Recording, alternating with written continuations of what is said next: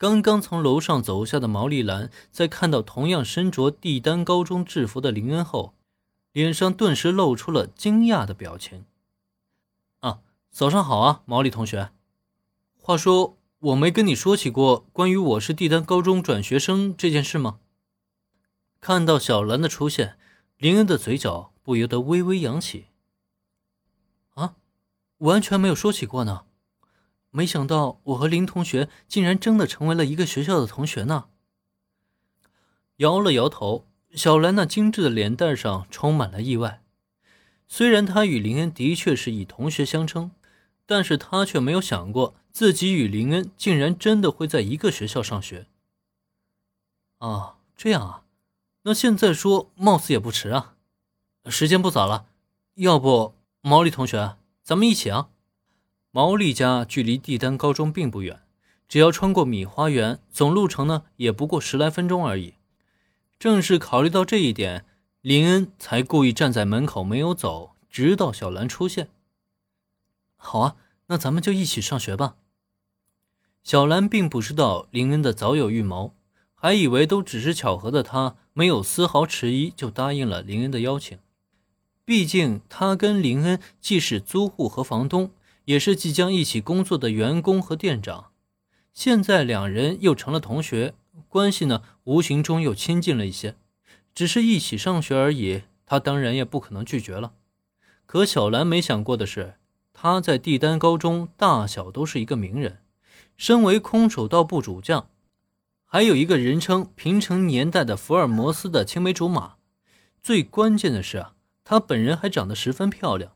性格呢也十分温柔体贴、善解人意，让他明里暗里啊都有着不少拥趸和追求者。在这种情况下，当他跟一个陌生又帅气的男孩一起并肩上学时，这一幕落在旁人的眼中，可就成了相当有爆点的八卦话题。哎，你们快看，那不是毛利同学吗？他身边那个男生是谁啊？好帅啊！啊的确好帅，不过那好像不是工藤同学吧？我记得毛利同学和工藤同学是青梅竹马。是青梅竹马没错，但他们好像并没有交往的样子，所以那个男生其实才是毛利同学的男朋友。不知道，但关系肯定不一般。哎，真好啊！我也好想像毛利同学一样有一个那么帅的男朋友。啊！可恶，毛利同学竟然交男朋友了吗？早知道这样的话，我就先去告白了。想想吧，你又没人家帅哥长得帅气，就算去告白，也一定会失败的吧？该死的，你还是不是我朋友？我跟你拼了！类似这样的对话呢，很快就在帝丹高中的学生之间传播开来。估计林恩自己也没想到。只是想跟小兰一起上学，拉近距离的他，竟然在短短时间内就成了学校的名人。不过，就算知道了，想必他也不会在乎，就对了。或者说，如果这份八卦传言能将他和小兰的关系达成既定的事实呢？那他才会更感激不过。